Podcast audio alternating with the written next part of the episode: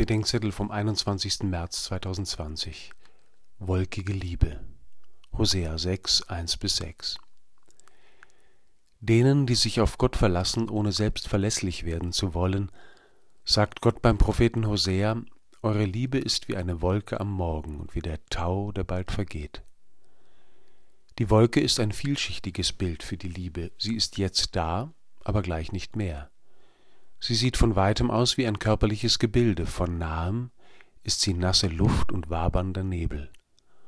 Von weitem wirkt sie frei und beweglich, in ihrer Nähe vernebelt sie die Sicht und hemmt den Schritt. So, sagt Hosea, ist eure Liebe jetzt noch da, aber gleich nicht mehr.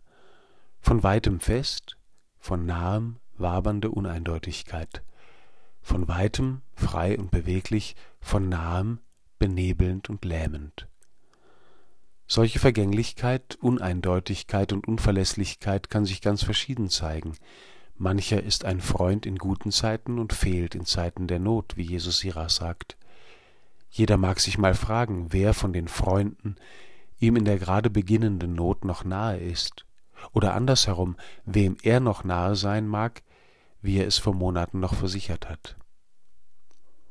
Dann gibt es eine Nähe und Zuwendung, die in Zeiten akuter Not da ist, zuhört und hilft und im grauen Alltag ihrer Wege geht und fehlt.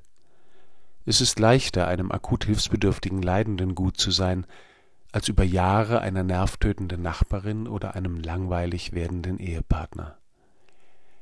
Lehre uns deine Liebe, Herr, die hält, was sie verspricht, die bleibt und mitgeht, die tags den Weg weist, nachts die Dunkelheit erhellt und die stirbt, damit wir leben. Bilde unser Herz nach deinem Herzen und lass nicht zu, dass unsere Liebe wolkig wird. Amen.